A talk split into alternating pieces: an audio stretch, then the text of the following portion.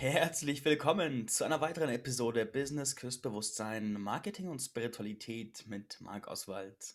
Und gerade bin ich ja quasi in einer Serie, wo ich geniale Menschen interviewe, mit denen ich teilweise schon gearbeitet habe, die ich sowas von cool finde, dass sie auf jeden Fall hier gehört werden müssen. Und da gehört Jella Kremer, die heute da ist, auf jeden Fall dazu. Grüß dich, Jella. Grüß dich, Marc.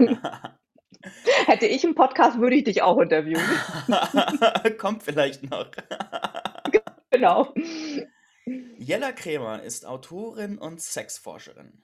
Sie hat Bücher geschrieben, wie beispielsweise Yoni-Massage, Liebe würde Slow Sex machen, das G-Punkt-Handbuch für Sexgötter und diverse Kurzanleitungen von Analmassage bis zur Linga-Massage, von denen ich persönlich weiß, dass sie ziemlich gut sind. Heute forscht sie zu Themen wie Polyamorie und zur Frage, wie jeder Mann und jede Frau zu einem überdurchschnittlich geilen Sexleben abseits von irgendwelchen Konventionen und irgendwelcher Sexmoral kommt. Cool, dass du da bist und cool, dass du über dieses geniale, wichtige, bedeutende Thema hier sprechen, Jana. Mhm. Sehr schön. und ich glaube, es geht jeden an. Das ist ja das Coole daran, dass es einfach ja, Absolut. schön, dass es da ist. Mhm. Absolut, absolut. So, jeder will's und je mehr darüber sprechen, desto besser. Ja, ja, und sprechen lohnt sich. ja, total, total. Okay, Frage Nummer eins. Wie zur Hölle wird man zur Sexforscherin? Auch, auch, auch Sexforscherin, genau wie Ahnenhexe, war in der Vorschlagsliste beim Arbeitsamt, beim Berufstest leider nicht dabei. Sonst hätte ich diesen Beruf vielleicht damals auch gewählt. Ja, geil. Aber es wäre doch geil, wenn es dabei wäre. So, Das wäre geil. Ja. ja. Ich bin über meinen persönlichen Weg dahin gekommen. Ich habe äh, eine Tantra-Massage geschenkt bekommen und das hat mich auf den Pfad gesetzt, wo ich einfach gemerkt habe, Tantra-Massagen haben für mich ganz schnell so eine zentrale Rolle gespielt. Und dann bin ich dran geblieben. Und das hat natürlich irgendwas mit meiner Person zu tun, in welchen Details auch immer, dass es mir kontinuierlich Spaß gemacht hat. Und ich mache das jetzt seit 20 Jahren. Und ich habe tatsächlich erst vor ein paar Monaten den Begriff Sexforscherin verwendet, weil das Forschende das zentrale Element ist, dass ich glaube, ich, ich lerne und ich gebe weiter. Ich lerne, ich gebe weiter. Also dieses, diese Balance auch nie zu denken, ich bin jetzt perfekt oder Expertin bin ich in einem bestimmten Sinne, aber ich bin ja auch nicht irgendwie darauf festgelegt. Und das Relevante ist für mich mehr, dass es ein Lernen und ein Forschen ist. Hm. Wie ist denn der Ist-Zustand deiner Ansicht nach der deutschen Sexualität? oh Gott. Frage beantwortet. ja, genau. Das ist die kurze Antwort. Okay. Die, also die ergänzende würde ich sagen, dass ich, dass wir alle total unter unserem Potenzial sind. Also ich sehe Mhm. das Potenzial in allen Menschen und ich glaube, die meisten Menschen sind bei 10 bis 20 Prozent. Und Mhm. das heißt nicht, dass sie irgendwie das nicht können oder dass sie irgendwie sich nicht bemüht haben, sondern einfach, dass oft die, die Wege und die Hinweise fehlten. Wie kommt es denn, dass, also ich stimme dir zu mit dem, was ich wahrnehme. Äh, ich habe beobachtet, dass äh, unsere Sexualität geprägt ist von jeder Menge Tabus, Trauma, fehlender Kommunikation und fehlendem How-to. Und Mhm. deiner Ansicht nach, wie kommt es, dass das deutsche Sexleben so oh Gott ist? Also die Prägungen spielen natürlich eine große Rolle. Wir leben in einer Gesellschaft, die per se erstmal körper- und sexfeindlich ist. Und ich setze das in Zusammenhang. Das wäre also so diese, was du eben auch sagtest, Trauma. Wir haben sehr früh oft schon Grenzüberschreitungen erlebt.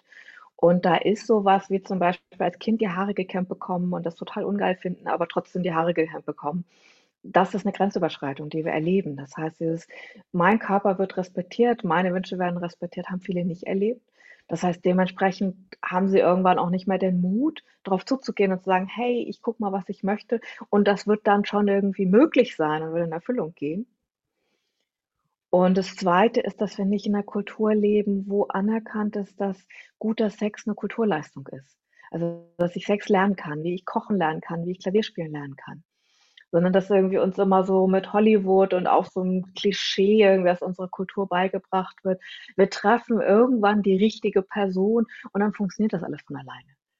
Und das ist halt wirklich genauso, wie sich lange vors Klavier setzen und denken, ich bewundere dieses Klavier, ich mag die Tasten, die fühlen sich gut an und dann werde ich schon irgendwann Chopin spielen können. Ne? Das Oh, was Ist für ein so schöner Vergleich. Was für ein schöner Vergleich. Wow. Ich habe mal einen Tantra-Lehrer gehört, der hat gesagt, so, m, was wir momentan machen, ist, wir starten ins Thema Liebe rein. Dann sammeln wir erstmal ganz viel Herzschmerz, Verletzungen, Traumatisierungen und gegenseitiges Wehtun. Und Mhm. vielleicht kommen wir irgendwann dahin, dass wir das aufräumen und dann erleben, was Sex wirklich sein kann. Stimmst Mhm. du dem zu? Ja. Also nicht alle sammeln immer ganz viel Herzschmerz, aber in der Regel ist es tatsächlich, was ich so bei meinen Coaches sehe, so, ne, dass die Bitterkeit zunimmt mit dem Alter, weil Hm. alles Mögliche schief läuft. So, es ist dann halt nicht die erste Person, die, wo man denkt, irgendwie das klappt, die zweite, die dritte, vierte. Und jedes Mal, wenn aber so diese unverarbeiteten Schmerzen und, und Enttäuschungen und all sowas quasi gesammelt werden, führt Mhm. das natürlich dazu, dass ich in die nächste Beziehung, in den nächsten Kontakt mit ein bisschen mehr Vorbehalten, ein bisschen mehr irgendwie Angst, ein bisschen mehr irgendwie innerer Verbitterung gehe. Und dann wird es ja schlechter, klar. Hm. Wenn ich jetzt das Mindset annehme, Sex ist wie Klavierspielen, das darf man lernen. Mhm. Vor allem, weil man ja auch zu zweit Klavier spielt oder vielleicht auch zu dritt oder zu viert oder zu was weiß ich Mhm. was. Mhm. Und gerade wenn allein Klavierspielen schwer ist, dann ist zu viert Klavierspielen vermutlich noch viel schwerer, weil man sich abstimmen muss. Vielleicht hast du dann zwei Klaviere. äh, doch was für eine Art von Ausbildung sollte man im Idealfall denn laufen? Also was sollte man lernen? Hm. Ja, wenn es die gäbe. So ähnlich wie das Arbeitsamt. Also, ich gehe mal zurück irgendwie auf das, was ich gelernt habe und was ich als für relevant erachte, was meine Sexualität angeht. Das eine ist ganz viel Körperarbeit, also, dass ich mit meinem Körper gearbeitet habe. Ich gehe davon aus, dass alle Erfahrungen, die ich gemacht habe, in meinem Körper gespeichert sind, mental, aber auch physisch im Körper, sowohl die guten als auch die schlechten. Und das können wir zum Beispiel im Bereich Essen wieder so, ne, dass einem so, wenn jemand sagt irgendwie, was ist in meinem Fall, Mousse au Chocolat irgendwie, dann dann läuft mir das Wasser im Mund zusammen. Das heißt, mein Hm. Körper reagiert auf diese Erinnerung. Und wenn ich 'ne negative Erinnerung habe, dann reagiert mein Körper genauso mit 'ner Anspannung, mit 'nem vielleicht irgendwie 'ner kleinen Verhärtung, mit 'nem weniger Sensitivsein. Und dafür habe ich einfach richtig viel Körperarbeit gemacht, diese Sachen wieder zu lösen und dafür 'ne Wachheit zu kriegen und für meine Bewegung.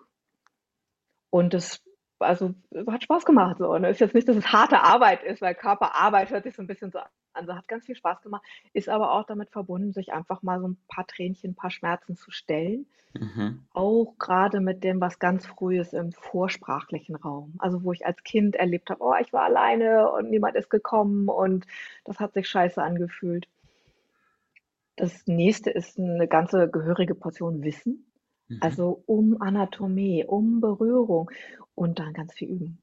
Also, tatsächlich sich Situationen zu suchen, wo ich zum Beispiel richtig ausführlich Tantra-Massage übe mit ganz viel Feedback.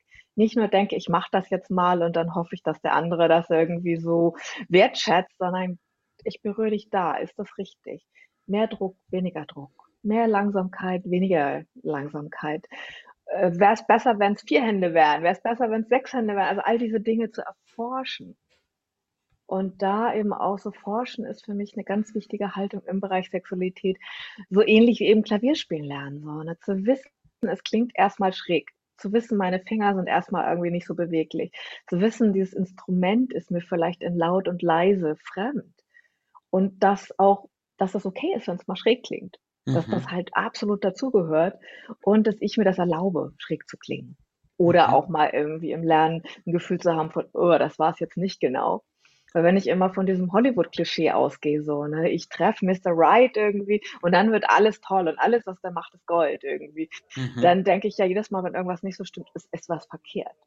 Und wenn ich Hm. stattdessen den Experimentrahmen nehme, dann weiß ich sofort: „Ah ja, okay, ich habe da mal was gelernt.“ Weil nur wenn ich auch mal an 'ne Grenze rankomme, kann ich überhaupt sagen: „Okay, jetzt weiß ich die Größe des Fells an der Stelle“, so, ne? Mhm. Und dann kann ich 'n Stückchen Millimeter zurückgehen. Das ist ja nicht gleich, dass es sich grottig schlecht anfühlt. Ja, ich fasse es mal in Sequenz. Das Erste ist, ich erlaube mir, meinen Körper wahrzunehmen als Speicher von Erinnerungen und meinen Körper Mhm. auch ich erlaube mir, mich zu fühlen erstmal, meinen Körper ganz tief zu fühlen und zu gucken, wo in mir ist möglicherweise was verhärtet, verschlossen Mhm. und, ähm, verpanzert und erlaube mir dann auch, äh, 'n Weg zu gehen, der mir erlaubt, meinen Körper weicher zu machen, sanfter zu machen. Mhm. Mhm. Also, wenn ich mich zurückerinnere, ich habe auch viel so äh, verschiedene Arten von, ich fasse es mal zusammen, als Entpanzerung gemacht. Also habe meinen Körper weich geschüttelt und weich massieren lassen und weich, indem ich viel emotional aufgearbeitet habe. Mhm. Und meine Fühligkeit, wie ich Berührung empfangen kann, wie ich Berührung spüre, hat sich massiv erhöht dadurch. Also Mhm. da ist sozusagen die Qualität von dem, wie es sich anfühlt, gleich berührt zu werden, heute im Vergleich zu vor zehn Jahren, sind zwei völlig unterschiedliche Dimensionen. Also ich Mhm. glaube, wenn man es mal gehört hat, dass dieses Weichmachen des Körpers das Fühlen so intensiv macht, dann weiß man auch, warum man es tun soll. Und ich kam ja gerade als, ja. hm? Ergänzung von meiner Seite, äh, die Kapazität für Orgasmen ist 'ne ganz andere. Ja. Also so also ich kenne das ja aus'm Frauenkörper, aber ich glaube, auch für Männer gibt's da ganz, ganz viel zu gewinnen. Also Mhm. dieses dass das nicht nur so 'n kurzes Niesen ist so, ne, was vielleicht noch genital fokussiert ist und Mhm. so, ja. Ja. Das lohnt sich. Wenn ich so an diese Verhärtung zurückdenke, also ich war als ganz junger äh, Junge, war ich sehr, sehr sensitiv, habe dann aber gelernt, dass das erstmal falsch ist und dass ich damit nicht gut ankomme, habe mich dann verhärtet und bin mehr ins, sage ich mal, Kompensieren und Betäuben gegangen. Und dann habe ich aus der Verhärtung raus meinen Sex gehabt und mein Sex war auch verhärtet, genauso wie mein Körper verhärtet war. Und Mhm. die Konsequenz war, ich habe schon ich habe gedacht, ich spüre viel. Ich habe gedacht, ich genieße, was ich tue, aber ich wusste nicht, wie viele Level des tieferen Fühlens und Genießens unter dem, was ich da gemacht habe, noch möglich waren. Ich glaube, Mhm. da ich glaube, dahin führt dann hat mich dieses Weichmachen geführt. Also, das ich möchte Mhm. das quasi unterstreichen mit, wie bedeutend das ist. Mhm. Ja. Vor dem Weichmachen habe ich grad noch mal, um die Sequenz auch noch mal das Wissen um Anatomie. Mhm. Wir unterschätzen völlig, was wir nicht wissen, weil Mhm. Schulbücher halt echt schlecht sind, richtig schlecht.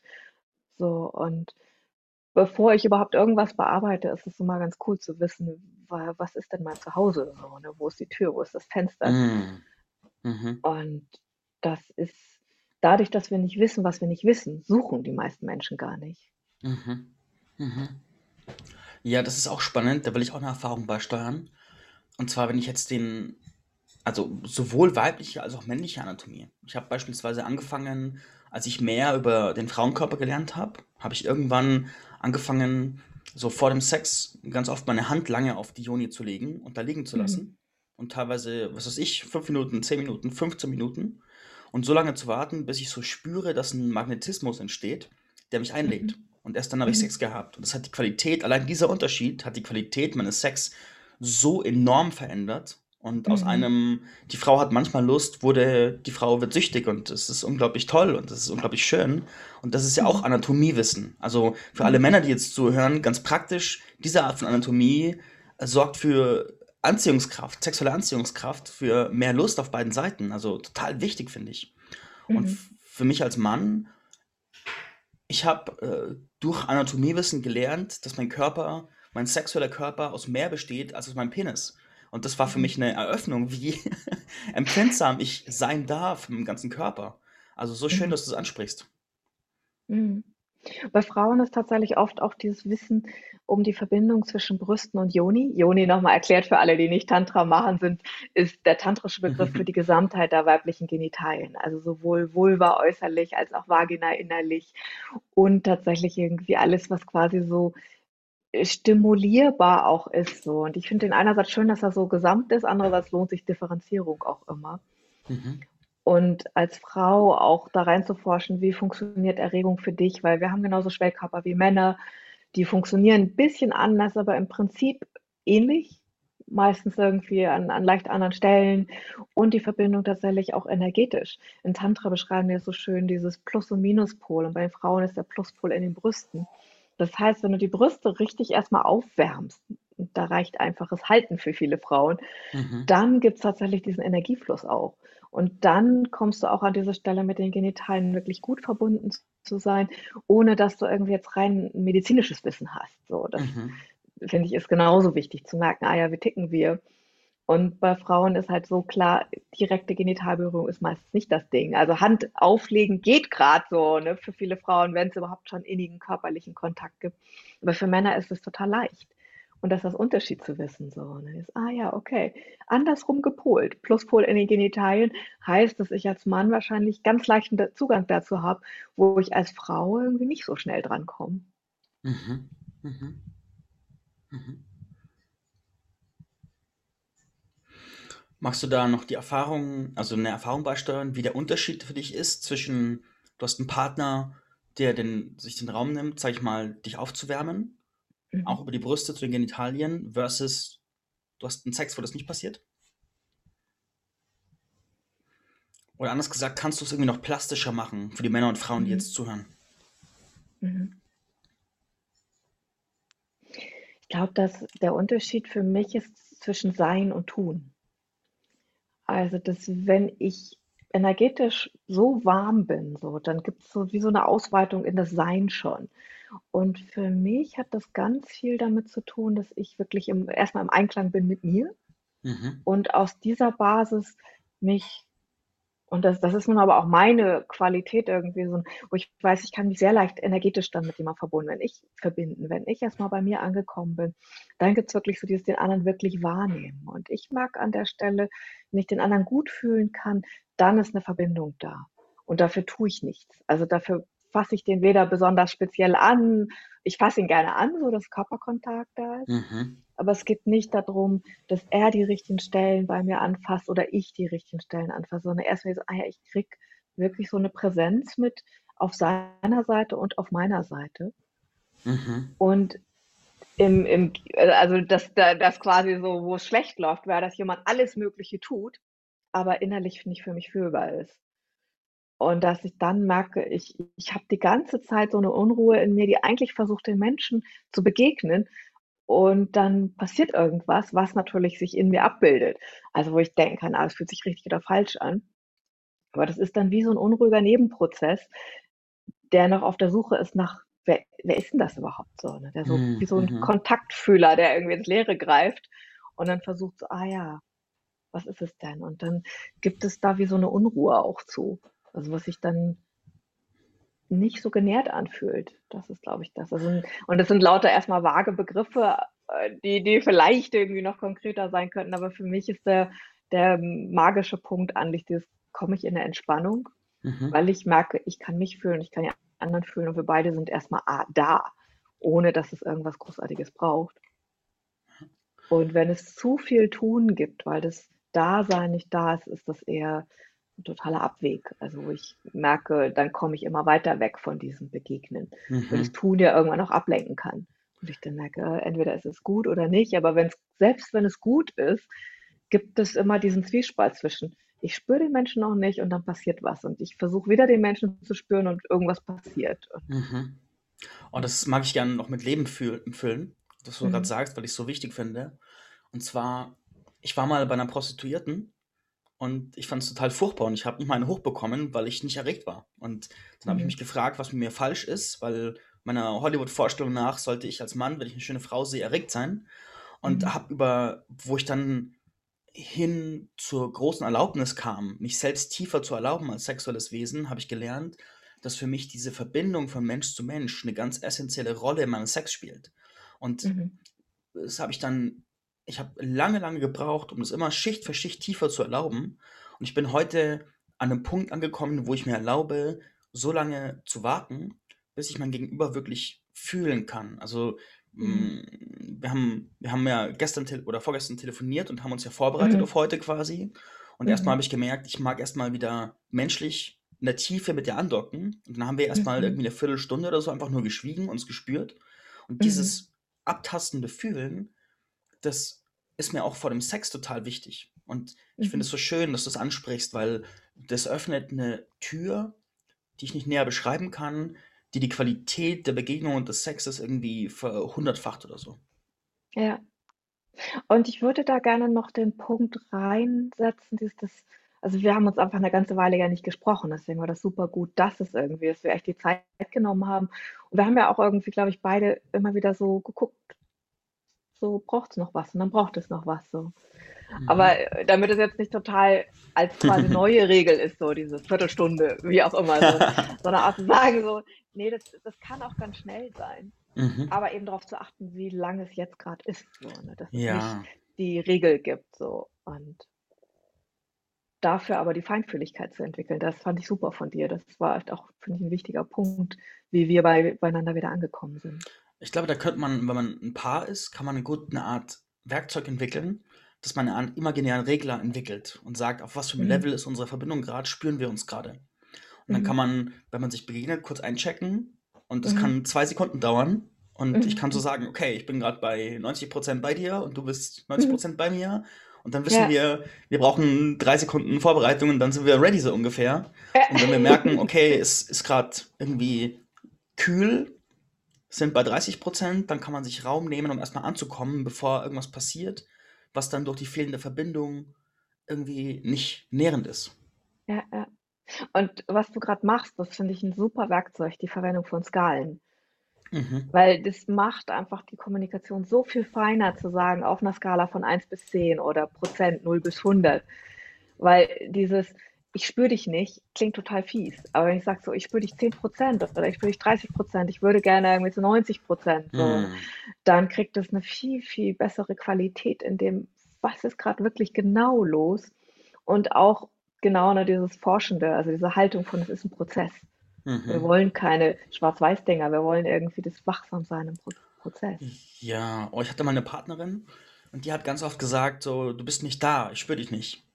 Und sie hat das so weit in Worte fassen können, dass sie sagen konnte, du bist nicht da. Und dann habe ich Mhm. gefragt, was soll ich denn tun? Was soll ich denn machen? Und sie so, keine Ahnung, aber ich spüre dich nicht. Und es war für mich als Mhm. Mann, war das total äh, schmerzhaft und ich habe mich immer weiter zurückgezogen, weil ich nicht gecheckt habe, was sie will, Ja. sie nicht sagen konnte, was sie will.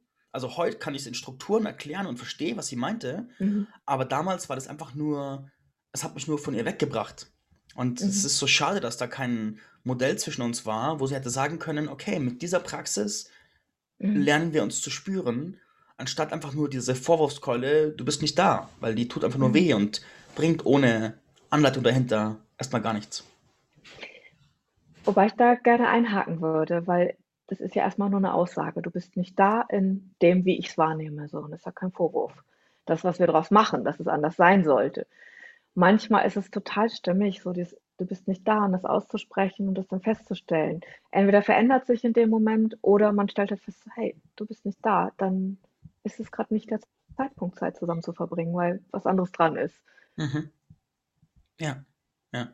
Und ich finde gleichzeitig in dem Moment, also die Erfahrung, die ich damals gemacht habe, war, jedes Du bist nicht da kam dann mit einer Zurückweisung. Aber Mhm. nicht in Form von, das ist wie, man wird bestraft sozusagen für etwas, was man falsch macht, aber es ist keine Erklärung, was falsch ist und wie man es Mhm. besser machen kann, sondern es ist einfach nur random ein, etwas passt nicht. Und Mhm. ohne dieses Setting war das einfach nur, ich wusste nie, wann es passiert, ich wusste nie, warum es Mhm. passiert, ich wusste nie, was ich tun konnte und habe nur gehofft, dass es nicht passiert. Und das hat mich irgendwann in einen Dauerstressmodus gebracht, der mir die Freude Mhm. und die Freiheit und dieses, also ich genieße, wenn ich beim Sex einfach frei fließen kann, wenn ich nicht Mhm. irgendwie denken muss. Und dieses Mhm. ständige, dieses ständige Reinhaken hat mich total ins, ins Denken gebracht. Also ich habe immer geguckt, boah, fuck, was, was ist jetzt falsch sozusagen? Ich habe Ja. nach Fehlern gesucht und dann war ich noch viel mehr nicht da. Ja. Und das ist, finde ich, genau der Punkt, wo wir Werkzeuge brauchen. Also, wo Mhm. es echt um Wissen geht auch so und dieses Mhm. Werkzeuge, wie du Intimität herstellen kannst, Werkzeuge, wie du Gefühle also, wie du damit umgehst so, ne, dass du den Gefühlen nicht ausgesetzt bist, sondern dass du tatsächlich auch Gefühle lernst, dafür 'n Raum zu halten, lernst auch zum Beispiel den Raum für den anderen zu halten, wenn der das irgendwie grad braucht. Und das ist Wissen. Also, das sind Mhm. alles es ist keine Raketenwissenschaft, sondern das ist wirklich was, wo wo so 'ne Ausbildung auch und da kommen wir quasi wieder an das, was wo wir angefangen hatten, so, ne, was sind denn die Schritte zu lernen? Dass Mhm. dieses Selbstwahrnehmung und Verantwortung für die eigenen Gefühle, aber auch den gemeinsamen Raum, jeder zu 100% zu verantworten. Das heißt, wenn Mhm. ich mitkriege, dass du eigentlich vielleicht grad 'n Gefühl ausdrückst oder mit so 'nem Gefühl von: „Du bist nicht da“ irgendwie so, ne, dass ich das nicht nur raushaue, sondern dass ich auch sage: „Okay, und das und das so kann ich dich einladen, 'ne Verantwortung dafür übernehmen. So kann ich Verbindung herstellen, dafür Mhm. Verantwortung übernehmen. Aber eben auch von dir weiß, okay, wenn ich das sage, dann managst du deine Gefühle dazu und dann bist du genauso wie ich interessiert irgendwie. Okay, wenn ich es anders will, wie mache ich es denn dann so? Ne? Und wir Mhm. kooperieren und wir gestalten aktiv, anstatt irgendwie, oh ja, ist jetzt so blöd. Total schön, total schön.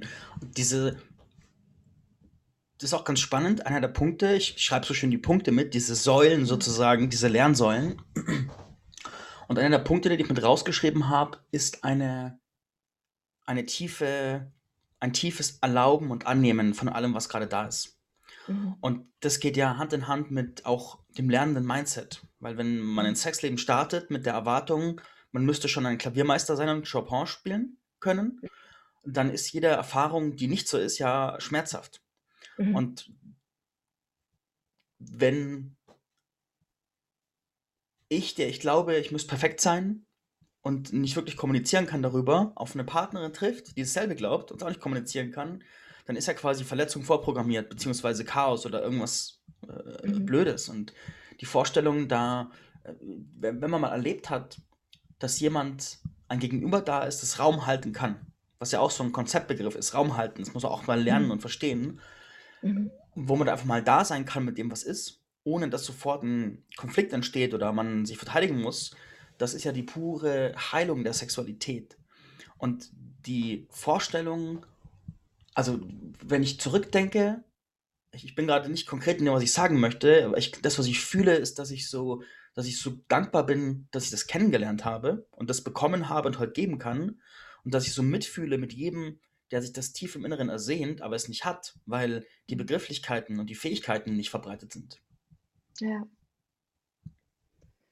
Da teile ich ganz ähnliche Erfahrungen mit dir. Also, dass es mir in meinem Weg sehr gut getan hat, dass es bestimmte Menschen gab, so die mir was beigebracht haben und mit so einer total entspannten Haltung und die viel erfahrener waren als ich und einfach so ihre Erfahrungen in der Entspannung geteilt haben und ich wie so mein Nervensystem an denen synchronisieren konnte, meine Neugier total willkommen war, mein auch so dieses: „Oh, ich habe keine Ahnung, aber ich will es ausprobieren.“ Also, Mhm. dieser Abenteuersinn irgendwie in mir geschätzt wurde und dass ich angefangen habe, das jetzt selbst weiterzugeben. Also, dass ich Mhm. genau auch andere Menschen da also, so auch merke, das macht ja auch totalen Spaß. Also, da ist ja irgendwie was so von: „Okay, meine Qualitäten, die ich entwickelt habe, die sind ganz viel wert.“ Mhm. Und dass das da auch so 'n Gefühl von ah ja, diese Neugier ist auch was, wo ich wieder mich total frisch und verbunden mitfühle und ähm, als als Lehrerin irgendwie auch merke, das ist 'ne Rolle, die total schön ist. Also, wo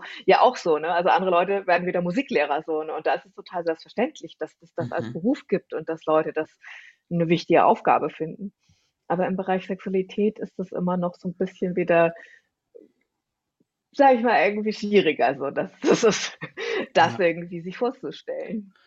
Design doch mal, also ich designe jetzt mit dir ein Konstrukt und frage dich, wie das aussehen könnte. Angenommen, es gäbe sozusagen Liebeslehrer und Liebeslehrerinnen, die diese Reise für sich gemacht haben. Ich meine, es gibt ja Tantra, Teacher und Co., aber jetzt mal eigens als Konstrukt Liebeslehrer. Ich habe zum Beispiel die größten Befreiungssprünge meiner Sexualität gemacht, als ich Lehrerinnen getroffen habe, die mir Raum halten konnten, um in meiner Sexualität anzukommen und diese ganzen Bewertungspunkte, in denen ich war, loszulassen. Und würdest du sagen, es würde unserer Gesellschaft gut tun, wenn es mehr Liebeslehrer und Lehrerinnen gäbe, die dieses, diese Erfahrung, es ist ja mehr Erfahrung als Wissen, teilen? Ja, ich denke schon. Wie könnte das denn aussehen?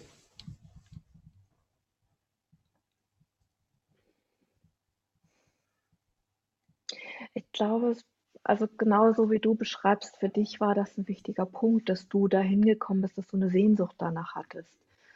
Es ist ja auf der anderen Seite wichtig, dass 'n Liebeslehrer oder 'ne Liebeslehrerin an einem Punkt in ihrem Leben ist, wo sie sagt so: „Ah, das kann ich mir vorstellen. Ich habe Lust, da was zu schenken. Ich Mhm. habe wie so 'ne Verbindung in mir zu diesem Wissen und 'ne Verbindung nach draußen, so wo ich sage: „Ah ja, dieser Person möchte ich das schenken.“ Das ist ja wo ich sagen würde, 'n Klavierlehrer, den kann man sich über 'ne Kleinanzeige suchen so, ne? Aber so 'ne Verbindung entsteht wahrscheinlich nicht über 'ne Kleinanzeige und ist ist irgendwie wie so 'n Ehrenamt, könnte man sagen. Also ist irgendwie 'n 'n 'n Dienst an was Höheres, Mhm. an an unsere an an unsere gesellschaftliche Evolution, an unsere an unser Wachstum als Gemeinschaft. Mhm. Und das braucht aber 'n Platz im Leben dieser Person. Also, Ja. es braucht so 'n Gefühl von: „Ah ja, dafür habe ich grade Raum. Das passt in mein Leben.“ Und ich Mhm. könnte mir vorstellen, dass frühere Gesellschaften da mehr Vorbilder für hatten. Also, also, ich allein die Griechen, die einfach irgendwie das Wort Liebe viel weiter ausdifferenziert hatten als wir. Dass es andere Kulturen gab, wo das auch religiöse Kontexte gab, in denen Sexualität positiv bewertet Mhm. weitergegeben wurde, so, und das haben wir alles nicht. Das heißt, so was, du beschreibst, ist wirklich im Moment so bleeding edge ne, dass wir Mhm. so an der Kante dessen sind, was moralisch, gesellschaftlich denkbar ist und und dementsprechend immer wieder neu erfunden wird auch. Mhm. Mhm. Was verstehst du denn unter dem Sexleben? Also, das äh, nennen wir's mal mal limitless. Was Mhm. ist für dich 'n voll erfülltes, lebendiges, geiles, geniales, tiefes Best Version Sexleben? Ich würde es immer so abstrakt sagen, so, ne, dass du so viel Sex mit so vielen Menschen hast, wie du gerne hättest. Und das wird höchstwahrscheinlich im Laufe deines Lebens unterschiedlich aussehen. Also, äh, dass ich denke, so, ich bin durch polyamore Phasen gegangen, ich bin durch monogame Phasen gegangen, ich bin durch Phasen gegangen, wo ich so unterschiedlichen Sex geliebt habe. Und das limitless bezieht sich für mich da drauf, dass ich möglichst wenig Limits in meinem eigenen Kopf habe. Und das, wo ich irgendwie auch über mich selbst schmunzle, ist, dass ich gemerkt habe, so: „Ah ja, in 'ner Phase, wo ich total monogam gelebt habe und irgendwie dachte, das ist jetzt so voll mein Ding so, ne, habe ich einfach nicht gesehen, dass ich danach vielleicht auch gern wieder Polyamor leben möchte. Dass ich Mhm. danach irgendwie auch vielleicht Kontakt zu Männern und Frauen irgendwie super interessant finde. Und das wenn ich das bei mir sehe so, ne, ich denke, ich bin 'ne relativ gut ausgebildete Frau in dem Bereich, dann denke ich immer so: „Oh, alle anderen Leute bräuchten auch dringend den Respekt davor, nicht das, was sie jetzt nicht grad leben und jetzt nicht grad wollen, zu verurteilen, sondern einfach zu sagen: ‚Ey, ich lasse mir die Tür dafür offen, so. Ich setze mir da selbst keine Limitierung.‘“ Und das Zweite ist ja auch da wieder zu sagen zu gucken, dass ich mich in 'ne Umgebung begebe, in der ich das auch ausleben kann. Mhm. Weil wir haben 'ne relativ gute Umgebung für 08/15 Zweierbeziehungen auf heterosexueller Basis. Und alles andere ist Subkultur. Also, es Mhm. fängt halt an bei homosexuellen Verbindungen, dann geht's also, Tantra ist 'ne ganz eigene Subkultur auch, aber die ganzen anderen sexpositiven Kulturen auch, das ist eher 'n Randbereich. Und wenn ich da nicht drin bin, dann werde ich denken, dass Sex mit 2 oder 3 oder 5 Leuten was ganz Ungewöhnliches ist, was vielleicht nur in der Prostitution zu finden ist. Aber wenn ich in diese Subkultur gehe, gibt's plötzlich wie so 'n neues Feld, so, wo das ganz Mhm. selbstverständlich werden kann. Sagen dann: „Oh, Gruppen, super. Wir mögen uns alle. Warum sollen wir irgendwie nicht die Klamotten von uns werfen, wenn das tun, woran wir Spaß haben?“ Aber das braucht irgendwie, dass ich in einem Feld bin, in dem ich da drin unterstützt werde, weil sonst bin Mhm. ich fühle ich mich schon per se falsch, wenn ich irgendwie in die katholische Kirche mit dieser Idee gehe. Ne, werde ich nix so, ne? Ja, oh, kann ich so mitgehen, weil ich habe wenn ich an mich selbst denke, mich als Beispiel nehme, dann habe ich auch immer wieder Fantasien gehabt, die ich verurteilt habe und gesagt habe: „Boah, sei nicht so sei nicht so begierig und wünsche dir nicht so viel und, äh, sei mal so committed auf eine Partnerin und hab nicht so Bock auf das ganze Leben.“ Und als ich Mhm. dann aber Menschen getroffen habe, die mehr in der Erlaubnis waren und die sagten: „Hey, mach, was für dich richtig ist“, und ich mal diese ganzen Urteile von meinen Bedürfnissen nehmen konnte, dann habe ich so festgestellt, unter der Schicht meiner Verurteilungen habe ich nur die Mhm. Oberfläche meiner Bedürfnisse wahrgenommen. Und je mehr Urteile ich abbauen konnte, desto mehr konnte ich mich quasi wie ein wie ein Bergarbeiter runtergraben in die tieferen Mhm. Schichten meiner Bedürfnisse. Und jede Mhm. Schicht wurde durch 'ne neue Erlaubnis tiefer freigelegt. Und da bin ich ich würde sagen, ich bin so beim 1. Viertel oder bei der 1. Hälfte des Abtragens und erkunde noch, was da noch alles kommt. Und der Prozess ist ganz magisch, weil wie du sagst, dann geht auch plötzlich 'ne Welt auf, in der das völlig okay ist. Und früher habe ich mir vor früher habe ich den Glaubenssatz gehabt, dass Frauen Sex ganz furchtbar finden und Männer Sex Mhm. ganz toll finden und ich als Mann muss gewissermaßen 'ne Mischung aus überzeugen, manipulieren und einfordern praktizieren, um mal Sex zu haben. Und Mhm. dementsprechend habe ich auch 'ne Welt erlebt, in der es genauso war und das war natürlich nicht so cool. Und ich meine heute ist es anders, also grundsätzlich anders. Ja. Mir geht es genauso, also, dass ich auch erlebt habe, hm, dass meine Welt sich immer wieder verändert hat. Ich ich finde und ich finde es spannend, was du sagst, so dieses vielleicht hast du 'n Viertel erkundet. Und meine persönliche Erfahrung hat mich dahin gebracht, einfach echt komplett aufzuhören damit mit dieser Idee, ich müsste wie viele Räume noch hinter dem liegen, so. Weil ich da echt auch gedacht habe also, ich bin jetzt grade so innerhalb des letzten Jahres dann noch mal so richtig dran gekommen, so dieses, ah ja, Mehrfachkonstellationen sind was, was ich total faszinierend finde, wo sich ganz andere Räume aufschließen, auch heilige Räume, finde ich. Und da irgendwie auch echt noch mal bescheiden zu werden, zu denken so: „Ey, ich ich ich habe gedacht irgendwie, dass grade mit meiner Arbeitsgeschichte so, dass ich viel weiß.“ Und das einfach echt mal loszulassen mit diesem Gefühl von: „Ich ich könnte dieses Feld einschätzen.“ So, ne, ich kann nur sagen, ich bin grade so und das tut mir gut. Aber wenn ich versuche irgendwie also, ich kann das in Verhältnis zu setzen mit meiner Vergangenheit, aber ich kann es nicht in Verhältnis setzen mit mit dem gesamten Feld oder der Zukunft. Mhm. Ja. Oh, ich habe 'ne Frage an dich, die ich schon mal gestellt habe, die ich dir jetzt noch öffentlich Mhm. stellen möchte, weil ich die Antwort liebe, die du vielleicht geben wirst. Und Mhm. zwar, wer hat so im Schnitt mehr Lust auf Sex, Männer oder Frauen? Ja, du liebst die Antwort, das weiß ich. Ich glaube ja Frauen. Das entspricht nicht dem gesellschaftlichen Tenor. Ich glaube, dass Frauen tendenziell besser mit ihrem orgasmischen Wesen verbunden sind als Männer. Mit der orgasmischen Kapazität, wenn sie Zugang dazu haben. Das ist nicht selbstverständlich, das weiß ich wohl.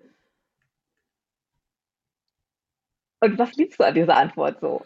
Na, Also, was ich daran liebe, ist, dass ich meine Lebenserfahrung gerade, äh, seit, sage ich mal grade in diesem Jahr, wo noch mal sehr viel aufgegangen ist in mir, deckt sich die Mhm. Erfahrung, dass wenn ich 'ner Frau sexuell begegne, wie ich's heute tue, mit sehr viel Raum, mit sehr viel Bewusstsein, mit sehr viel Tiefe in der Verbindung, dann entsteht da ein ein Appetit bei der Frau, der gewaltig ist und der mich irgendwann Mhm. an mein Limit bringt und wo ich mir denke: „Okay, wo sind noch mal 3 Männer, damit da dieser Appetit gestillt werden kann?“ Und das habe ich erlebt und das kann ich als Mann kann das leicht sagen, aber wenn die Frauen, die ich kenne, die sich mit ihrer Sexualität tiefer beschäftigt haben, die sagen das auch. Und die meisten Frauen, die ich kenne, sagen das aber nicht. Und es sind meistens aber auch Frauen, die ihre Sexualität noch nicht so erforscht haben.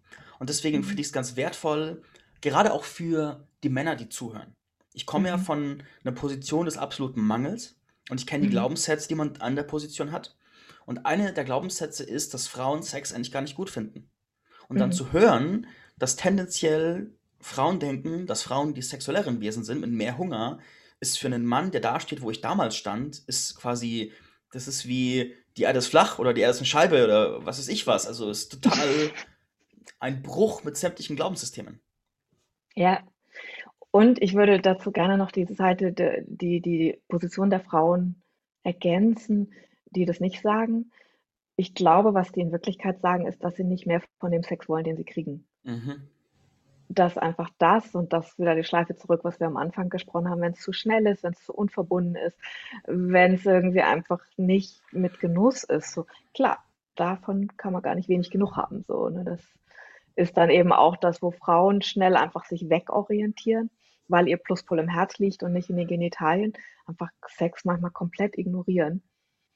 Und dass auch da wieder die Frage von: „Ah ja, in was für 'ner Kultur lebe ich? Was für Wissen steht mir zur Verfügung?“ Mhm. Das erlebe ich halt immer wieder, dass Frauen, die wirklich anfangen, Sex zu genießen, die wollen dann mehr davon. Und die wollen vielleicht auch mehr aber und da kommt dann die zweite Seite, auch als Mann kannst du dich ja ausbilden. Also, A, ist es natürlich super, wenn so wie du das beschreibst, wenn du erst mal keine Angst vor dem Hunger der Frauen hast. Weil diese Angst vor dem Hunger der Frauen ist ja auch wieder ein Grund, warum sich Frauen zurücknehmen, weil sie nicht zu Mhm. viel sein wollen, weil sie den Mann nicht Mhm. in die Defensive bringen wollen, weil sie ihn nicht verängstigen wollen. Und so 'n sexuelles Ego von Männern ist oft fragiler, als Männer sich selbst eingestehen.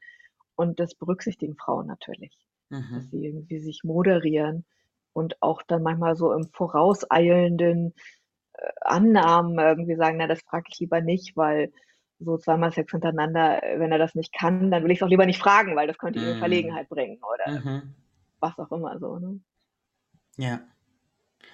Okay, ich gehe über zu den Community-Fragen. Und by the Ja. way, wenn dieser Podcast vorbei ist, dann werde ich dich fragen, ob du mit mir gemeinsam einen Podcast starten möchtest, wo wir diese Talks einmal die Woche führen, weil es gibt ungefähr 1000 Themen, wo ich gerne eine Stunde mit dir reden würde. Aber das klären wir nachher. okay, das, das köchelt schon mal in mir. Das ist, Ja, jetzt quasi, das, ist, ist, Das, das ist jetzt quasi unser Vorspiel.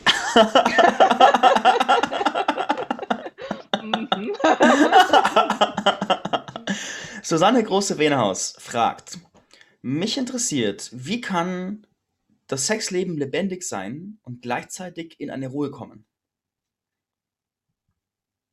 Na, genau so. Also, der Sex spiegelt ja immer dein ganzes Leben wider. Und da ist vielleicht tatsächlich ein Aspekt aus dem Slow Sex, den ich auch erst entdecken musste, ganz wichtig. Zu wissen, dass Sexualität als, als dass sexuelle Energie als Kraft in dir steckt. Das heißt, du musst nichts tun, um die zu steigern, musst nicht stimulieren, musst nicht irgendwie an Genitalien quasi überhaupt erstmal anfangen, irgendwie die Erregung zu pushen, sondern wenn du die sexuelle Energie wächst, und das kann eben auf ganz ruhige Art und Weise geschehen, dann ist sie erstmal da. Und wenn du ruhig bist, dann ist auch diese Kraft ruhig. Und ich habe ganz viele Paare mit Slow Sex begleitet und immer wieder erlebt, dass sie sagen, ey, ich habe so viel getan, um genau diese Intensität zu erleben. Ist es nicht irgendwie verrückt? Hm. Und ich glaube, dass wir da einfach auch einem kulturellen Misskonzept quasi erliegen, dass man mehr tun müsste für mehr Erregung und mehr Erregung wäre besser. Sondern Sexualität und sexuelle Energie ist eine ganz kraftvolle, ruhige Energie. Kann sie sein, genauso wie die anderen. Mhm. Mhm. Ja. Ich äh, steuere mal bei, so aus meiner Sprache.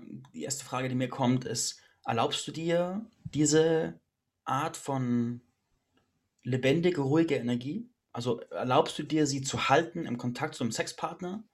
Mhm. Und erlaubst du dir, sie auch zu halten, wenn dein Sexpartner gerade was anderes will? Und zu sagen, das ist gerade mein Bedürfnis und damit kann ich gerade gehen und ich kann gerade nicht davon abweichen? Und hast du Menschen um dich rum, die damit auch gehen können und sogar wollen? Also ist die Erfahrung da, dass das im Überfluss da ist? Weil ich glaube, die, die Erfahrung zu machen, dass das richtig ist und so sein darf, ich glaube, die ist ganz wichtig, um damit stehen bleiben zu können. Ja, und da würde ich sogar noch einen Schritt vorher ähm, einhaken, die, die Kommunikation mit dem Gegenüber. Weil Mhm. natürlich w- hast du ein Problem, so wenn der andere voll aufs Gaspedal drückt und du gerade so voll im Om bist, so, ne, das funktioniert nicht so gut zusammen. Und da eine Vereinbarung zu treffen und zum Beispiel zu wechseln. Also wir sind häufig diese heiße Art von Sexualität total gewohnt und das andere gar nicht. Und dann zu sagen, so, okay, wir machen jetzt mal das. Und dann können wir auch wieder was anderes machen und das auch wieder zu üben. Weil das Mhm. ist in der Regel, also Slow Sex, das meiste, was wir daran üben, ist das Weglassen von Erregung, von Gaspedaltreten.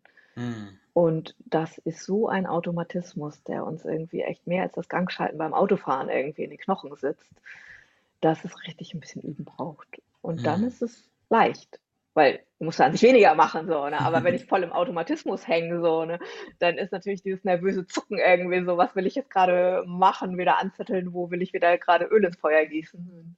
Ja. Etwas, was bei mir auch total resoniert, womit ich seit Monaten übe und damit gehe, ist der Satz, ich schulde meinen Partnerinnen nichts. Mhm. Also ich komme von einer Position, wo mein ganzes System der festen Überzeugung war, ich schulde den Frauen was. Wenn wir Sex haben, Mhm. bin ich in der Bringschuld in irgendeiner Form. Mhm. Und diese Bringschuld bringt mich dazu, Dinge zu machen, die möglicherweise über meine Grenzen gehen, die mir zu viel sind, zu schnell sind, zu manchmal zu hart sind oder auch zu weich sind oder whatever. Mhm. Und seit ich das erkannt habe, dass ich es in mir trage, übe ich, mir bewusst zu machen, ich schulde meinen Partnern nichts. Und ich darf mir erlauben, mit meinen Bedürfnissen stehen zu bleiben, selbst wenn mein Gegenüber gerade gern was anderes möchte. Wenn das, was mein Gegenüber möchte, gerade meine Grenzen überschreitet, darf ich mir erlauben, Nein zu sagen. Und ich darf mir erlauben, meine Partner zu enttäuschen, weil ich Mhm. ihnen nichts schulde. Und ich darf mir erlauben, integer zu bleiben. Und Mhm. das, das resoniert in mir, wenn ich die Frage lese. Und es ist für mich eine große, große Herausforderung, das zu tun. Selbst nach ganz viel Üben ist es noch eine große Herausforderung, aber ich werde besser. Und möglicherweise ist dieses tiefe Erlauben, bei deinen Bedürfnissen zu bleiben, ein Schlüssel, um da durchzukommen. Mhm. Ja. Gut, Susanne an Karl, äh, Susanne an Karl. Susanne Karl fragt, meine Frage an Jella, wie schauen deiner Meinung nach die Partnerschaften der neuen Zeit aus?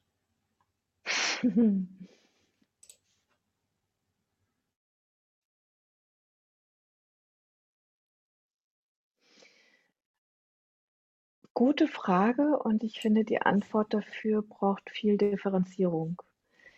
Ich liebe sehr das schamanische Modell, was Ausprägungen zu einer Sache auf einen Kreis packt. Also ein Rad nennen die das, aber es ist halt ein, wie auch immer, ein Kreis. Und eben damit deutlich macht, es gibt A, mehr als zwei Aspekte und es ist nicht besser oder schlechter. Und was ich sehe, ist, dass polyamore Beziehungen und auch polyamore Netzwerke total der Zeit entsprechen, so wie wir gerade sind. Aber es ist nicht für jedermann. Das heißt, es wird nach wie vor irgendwie auch total committete monogame Ge Paare geben. Aber das ist eine Wahl dann. Das ist nicht, weil immer schon alle das so machen und weil einem vielleicht der Mainstream sagt, alles andere außer Monogamie tut doch nur weh, sondern es ist, dass es freiwillig gewählt wird und was dann auch funktioniert nicht freiwillig gewählte Monogamie, das sehen wir halt haufenweise, funktioniert nicht. Dann wird gelogen, betrogen, fremdgegangen, gemauschelt und das stresst halt total. Aber ich finde, Beziehung der neuen Zeit, das Hauptmerkmal ist tatsächlich einfach die Ehrlichkeit. Also es ist die Wahl und auch die Qualität anzuerkennen, dass Beziehungen nicht Hollywood-mäßig irgendwie das Glück in dein Leben bringen, sondern jede Menge Wachstumsaufgaben und dass das genau richtig ist. Also, dass eine Beziehung eine Einladung zum gemeinsamen Wachsen ist. Anstatt so zu denken, der andere macht mich jetzt glücklich. Das ist halt irgendwie dieser Hollywood-Mist, der einem irgendwie ins Leben gekippt wird. Und das ist ein Paradigmawechsel. Und ich nicht denke, der andere macht mein Leben schöner, sondern der andere ist eher wie so ein Gegenüber, eine Begleitung für das, was richtig vollkommen meins ist, nämlich das Lebensglück, mein Lebensweg, mein, meine Aufgaben im Leben irgendwie anzuerkennen und zu gehen.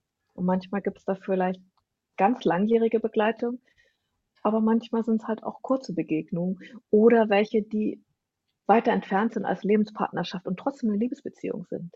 Also das ist was, was ich in meinem Leben immer wieder entdecke, dass ich ganz, ganz viele lange Verbindungen habe, die ich auch als Liebesbeziehungen beschreiben würde, die aber jetzt nicht so nah wie eine Partnerschaft sind. Und ich glaube, dass das diesen Aspekt von Verbindung, den wir in der neuen Zeit erleben, ganz viel ehrt dass man einfach Raum lässt für diese Dinge, die halt nicht in die klassischen Begriffe von Liebesbeziehung reinpassen. Und dass man die aber wertschätzt und nicht sagt, ach, das war jetzt mal ein Ausrutscher oder das war eine Affäre oder das war jetzt irgendwie so ein Fling, weil halt keine Ehe, keine Kinder draus geworden sind. So, ne? Mhm. Mhm. Wenn ich die Frage lese, dann resoniert in mir, also ich höre dahinter die Gedankenstruktur, es gibt die Option, dass es ein Modell der neuen Zeit gibt und dieses neue Mhm. Modell, das funktioniert dann. Und ich Mhm. glaube, dass diese Annahme in ganz vielen von uns drinsteckt, weil wir, wenn wir an, ich, ich glaube, das steckt in unserer Kultur, dass wir glauben, es gibt immer ein richtig und wenn wir das eine richtig finden, bekommen wir volle Punktzahl und dann ist alles cool. Mhm. Mhm. Und meiner Ansicht nach hat es mit der Monogamie schon nicht funktioniert. Da gab es uns ja für uns die Vorstellung, das ist das eine richtig, das müssen wir alle machen und dann klappt alles, aber das hat schon so nicht funktioniert. Und dieses Modell durch ein neues Modell zu ersetzen, das dann das neue scheinbar richtig ist, halte ich für grundsätzlich nicht funktionabel. Ich Mhm. glaube, dass die neue Zeit sich daraus definiert, dass wir eine größere Auswahl an Modellabbildungen von Beziehungen zur Auswahl kriegen und wir geben denen Namen Mhm. und Definitionen und das ermöglicht uns, aus diesen Definitionen Sachen rauszupicken, die unserer Wahrheit entsprechen. Also ich glaube, Mhm. um da anzudocken, was du sagst, dass unsere persönliche Wahrheit und die Erlaubnis, die tiefe Erlaubnis unserer persönlichen Wahrheit, dass das im Kern die Definition von zukünftigen Beziehungen sein wird. Mhm. Siehst du das ähnlich? Ja. Ja, und ich finde, das, also das ist die, die, die abstraktere Version von diesem, es gibt viele Modelle und die zu würdigen. Also mir ist ein wichtiger Aspekt davon, das zu würdigen, weil ich im Moment das viel so erlebe, dass wir eben, so sagst, Monogamie funktioniert nicht, wird aber trotzdem so hochgehalten und alles andere ist exotisch und wird schnell als, ja, das ist doch kein Wunder, wenn es schief geht. aber Mhm. zu sehen, dass Monogamie in der Regel auch schief geht, so, ne? Ja. Das also schief geht und auch da wieder ist natürlich die Frage, was heißt denn schiefgehen? Ja. Ist es schiefgegangen, wenn es keine lebenslange Beziehung ist, dann viel Glück so, ne?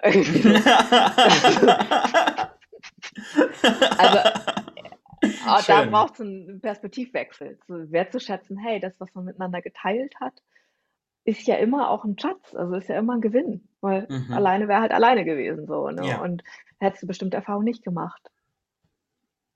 Schön. Birte Kraft fragt: „Ich würde gern von Jella wissen, inwieweit Liebe, jetzt mal als Gegenpol zu Sex gesehen, für unverschämt guten Sex wichtig oder förderlich ist?“ Das mit dem Gegenpol irritiert mich grade. Mhm. Nach meiner Definition, und das ist meine, ich weiß, dass die irgendwie, ähm, spezifisch ist für mich geht Sex ohne Liebe gar nicht.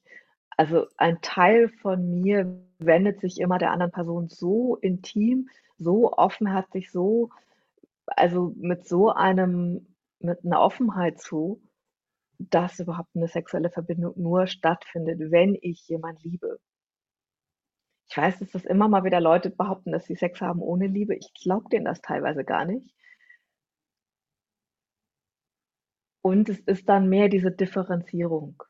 Also, wenn du jetzt zum Beispiel meinst, Liebe ist das Äquivalent irgendwie für ich habe eine Partnerschaft mit dem Menschen. Ja klar, dann gibt es Sex außerhalb von Partnerschaften und auch guten Sex eben grade so, ne? Aber ich glaube eher, dass wir da feiner hingucken dürfen, was Liebe heißt für Mhm. uns. Mhm.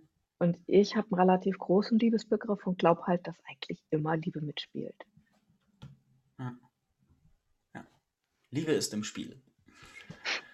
Schön, schön, schön.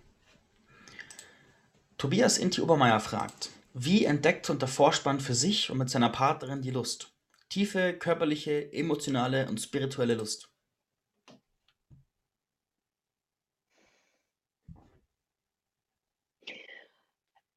Gute Frage und auch Klassiker. Und mein Bild dazu ist immer, dass du das Wollknäuel vor dir hast und du guckst nach dem Anfang. Also, das, was viele Menschen erleben, ist, dass sie irgendwie halt nicht wissen, wo sie anfangen sollen. Und wenn ich das immer das ganze Wollkläu Knäuel wie so 'n Kaninchen anstarre, dann erscheint es mir halt wie 'n Knäuel, wie 'n großer Knoten, wie irgendwie ich habe keine Ahnung und was ist da überhaupt innen drin. Und jedes Knäu Wollknäuel hat aber 'n Anfang. Und das ist tatsächlich die die Trüffelnase oder die Spürnase, wo man sich manchmal auch gut Begleitung holen kann. Wo ist denn der Anfang? Also, wo ist grad das, wo dein Herz sich am meisten nach sehnt? Und dem zu vertrauen, dass es diese eigene Spur gibt. Und bei Paaren gibt's ja in der Regel 2 Spuren. Und auch diese Spuren erst mal rauszufinden und damit zu zu also, das wertzuschätzen. Weil immer, wenn ich irgendwie mit so 'nem Bild von außen da drauf projiziere ich habe jetzt grad was gelesen irgendwie, der G-Punkt und Cervix, Tantra-Massage, irgendwas soll der totale Hit sein, das irgendwie bräuchte ich in meinem Leben und dann würde alles gut. Dann bin ich ja schon irgendwie gucke ich ja außen und nicht innen, wo der Anfang des Wollknäuels ist. Und meine Erfahrung ist, dass wir eigentlich 'n total guten inneren Radar haben, aber häufig eben gelernt haben, diesen Radar zu ignorieren. Und deswegen ist dann die 1. Aufgabe nicht das tolle Fachwissen, sondern die 1. Aufgabe ist, diesem Radar irgendwie wieder zuzuhören. Mhm. Ich mag da beisteuern ich glaube, der allererste Schritt ist der Schritt des Commitments. Ich habe mal Beziehungen geführt und ich hatte 'n total hohes Commitment dazu, unsere Sexualität zu erforschen, 'n tolles Sexleben zu entwickeln, gemeinsam in die Tiefe zu gehen, aber habe dabei übersehen, dass meine Partnerin dieses Commitment nicht hatte, sondern sie da gar nicht interessiert dran war, sondern da sehr schnell in die Defensive gegangen ist. Und dann Mhm. haben da 2 Kräfte in völlig verschiedene Richtungen gearbeitet. Und ich dachte mir, ich muss nur genug Informationen sammeln, dann wird unser Sexleben toll. Aber wir hatten keine gemeinsame Richtung. Das Mhm. heißt, der 1. Schritt, ich würde mich meiner Partnerin hinsetzen heute und sagen: „W wie wünschst du dir unser Sexleben? Möchtest du mit Mhm. mir in die Tiefe tauchen? Wollen wir gemeinsam forschende Reisende sein? Wollen wir gemeinsam erleben?“ Und dann würde ich ähm, gucken, wo, wo steht sie dann? Was will sie dann? Und sind wir überhaupt in derselben Richtung unterwegs? Oder sagt sie, boah, bleib mir weg, ich habe keinen Bock drauf? Oder hat sie genauso viel Raum wie ich?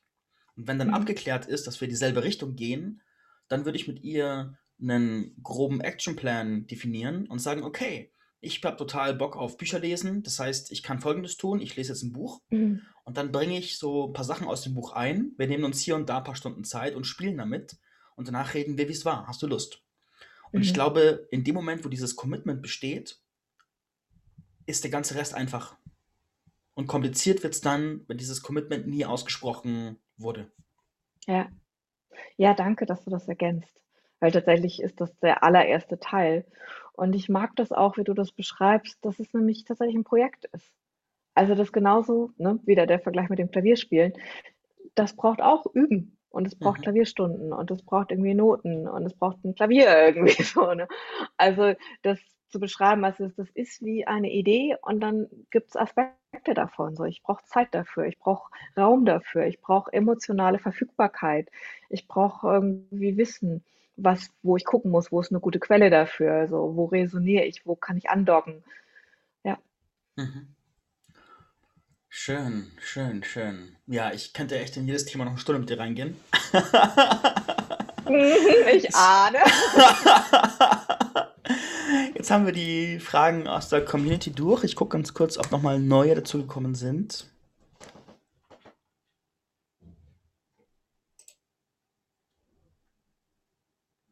Nein?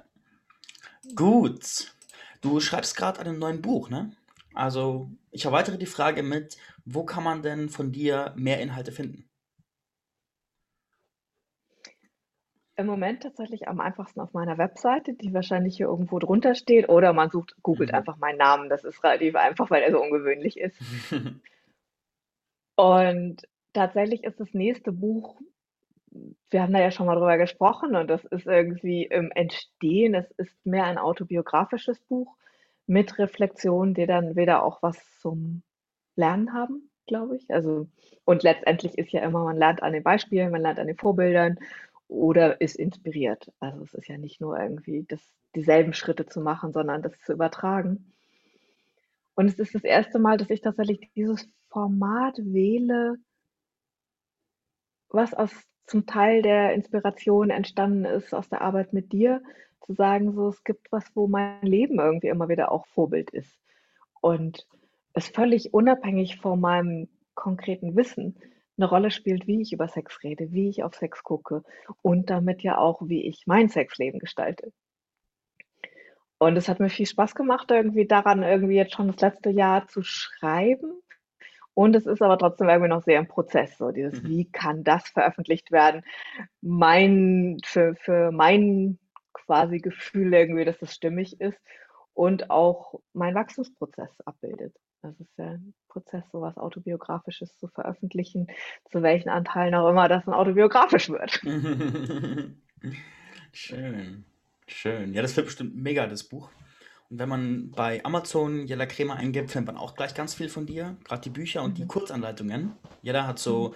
so kurze Anleitungen von der DIN A4-Seite in laminiert. Und die sind total genial, um sie im Bett liegen zu haben als Guide. Und dann zu sagen, okay, hier, Juni-Massage, Analmassage, dieses, jenes, solches. Schritt für Schritt, wie gehe ich vor. Total nützlich. Also Mhm. wärmste Empfehlung. Getestet Danke. und für gut befunden. Sehr gut, ja. Cool. Magst du noch was Abschließendes zum Publikum sagen, Jella?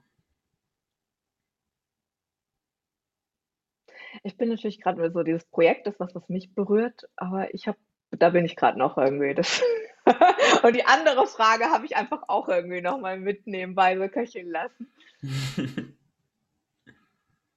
Ne, ich habe gerade keine schlauen Worte zum Abschluss. Ah, okay. Cool. Danke dir für die Zeit und die Antworten. War ein Fest. Mhm. Ja, danke. Und liebe Zuhörer, danke fürs Zuhören. Bis zur nächsten Folge. Ciao. Mhm. Tschau.